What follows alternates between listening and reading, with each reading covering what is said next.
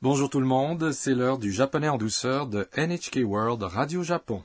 Je suis Adrien Lachance. Je suis Mélanie Marx. Découvrons ensemble le plaisir d'apprendre le japonais.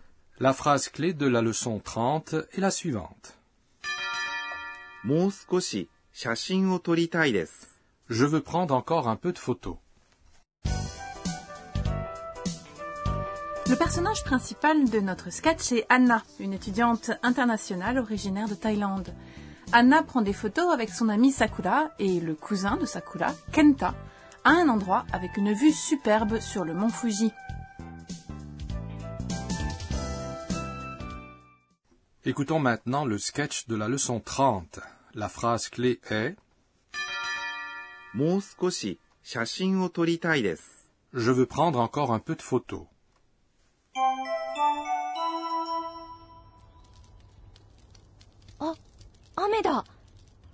で帰りましょう。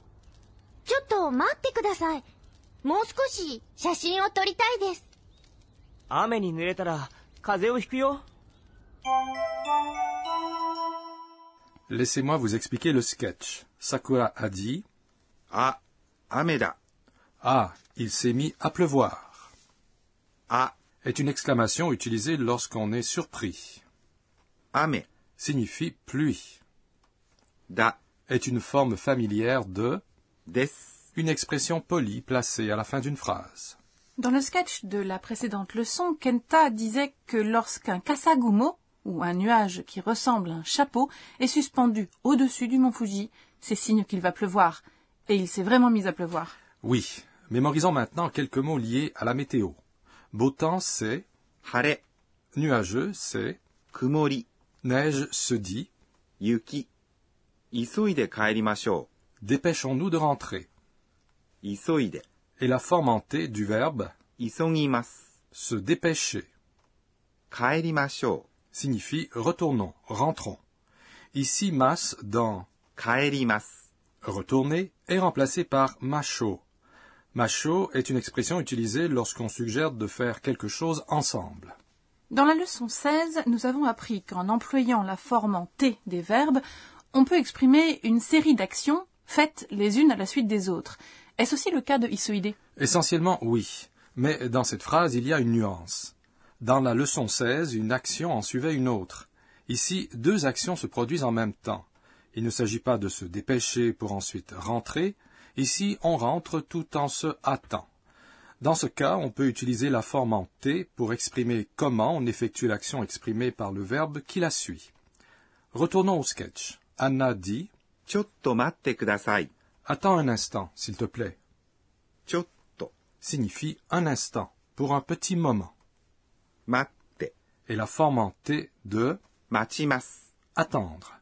Si l'on ajoute ください。 s'il te plaît, on exprime une requête. もう少し写真を撮りたいです。 Je veux prendre encore un peu de photos. C'est notre phrase clé aujourd'hui. Mouskoshi signifie un peu plus. Skoshi signifie un peu.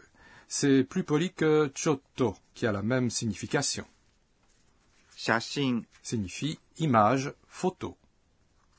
O est une particule qui indique l'objet d'une action. Toritai signifie vouloir prendre des photos. Ici, on a remplacé la composante masse de torimas, prendre des photos par taille. Si on utilise tai, on peut exprimer ce qu'on désire. Des est une expression polie placée à la fin d'une phrase.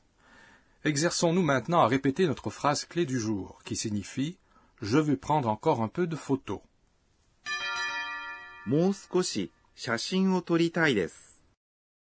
Anna hésite à partir. Kenta s'inquiète et dit si tu te fais mouiller, tu vas attraper un rhume. Ame signifie pluie.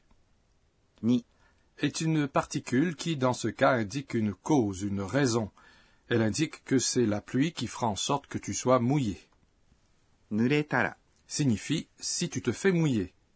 Ce mot est composé de nureta, la forme en ta du verbe nuremas, se faire mouiller, et de la, la forme en ta combinée avec la, soit tara, indique une condition. Donc, nole tara signifie si tu te fais mouiller et exprime une supposition. Si l'on utilise la forme en ta des verbes, eda, ensemble, et qu'on dit tara, on peut exprimer une condition, c'est bien ça? C'est juste. Kaze signifie un rhume. O est une particule qui indique l'objet d'une action. Hiku est la forme du dictionnaire de hikimasu attraper un rhume. C'est une expression familière. よ Est une particule que l'on peut mettre à la fin d'une phrase lorsqu'on parle à son interlocuteur de quelque chose qu'il ou elle ignore. On peut aussi l'utiliser lorsque l'on donne un conseil ou qu'on cherche à obtenir l'attention de la personne qui écoute, comme c'est le cas dans cette leçon. Écoutons de nouveau le sketch de la leçon 30. La phrase clé aujourd'hui est もう少し写真を撮りたいです。 Je veux prendre encore un peu de photos.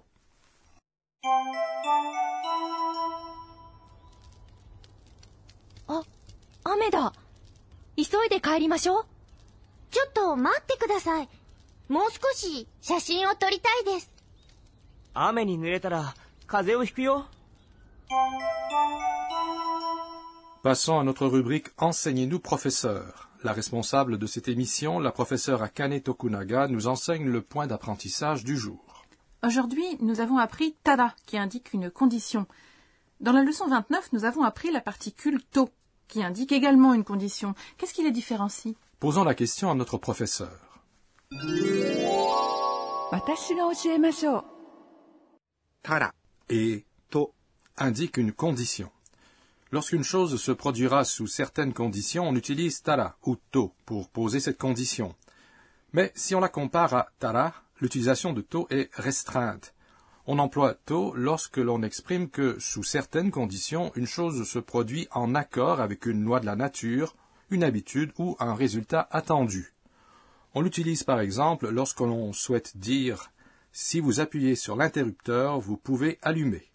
Ici, to lit la condition vous appuyez sur l'interrupteur et son résultat, la lumière s'allumera. Tsukimas. Ainsi, en employant to, on dit Osto. Dans ce cas, on peut aussi utiliser tara et dire Oshitara tsukimas. Par ailleurs, on ne peut pas employer to si l'on exprime une intention après avoir posé une condition. Également, on doit utiliser tara si, après avoir posé une condition, on invite quelqu'un à faire quelque chose ou si l'on exprime une demande ou un espoir. Donc, on utilise tara dans une phrase comme celle-ci.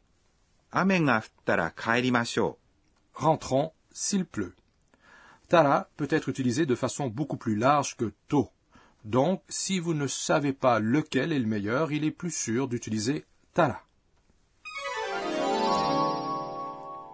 C'était notre rubrique Enseignez-nous professeur.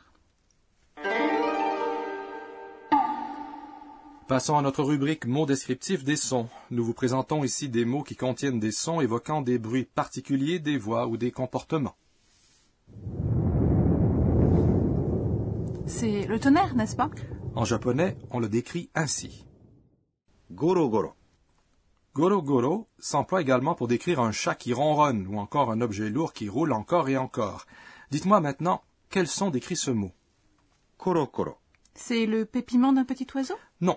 Koro Koro décrit le roulement d'un objet petit et léger. On dit qu'une noix ou un caillou roule Koro Koro. Dans notre rubrique Mots descriptif des sons aujourd'hui, nous vous avons fait découvrir Goro Goro et Koro Koro. Avant de conclure, Anna se remémore les événements de la journée et ses tweets. C'est notre rubrique Les tweets d'Anna. えーっと、今日は、 On me dit qu'il existe plusieurs dictons à propos de la météo au Japon. S'il y a un beau coucher de soleil, il fera beau le lendemain. Ou s'il y a un arc-en-ciel le matin, il pleuvra. La leçon 30 vous a plu Notre phrase clé aujourd'hui était もう少し写真を撮りたいです。 Je veux prendre encore un peu de photos. La prochaine fois, Anna rendra visite à la grand-mère de Sakura. Soyez des nôtres pour cette prochaine leçon.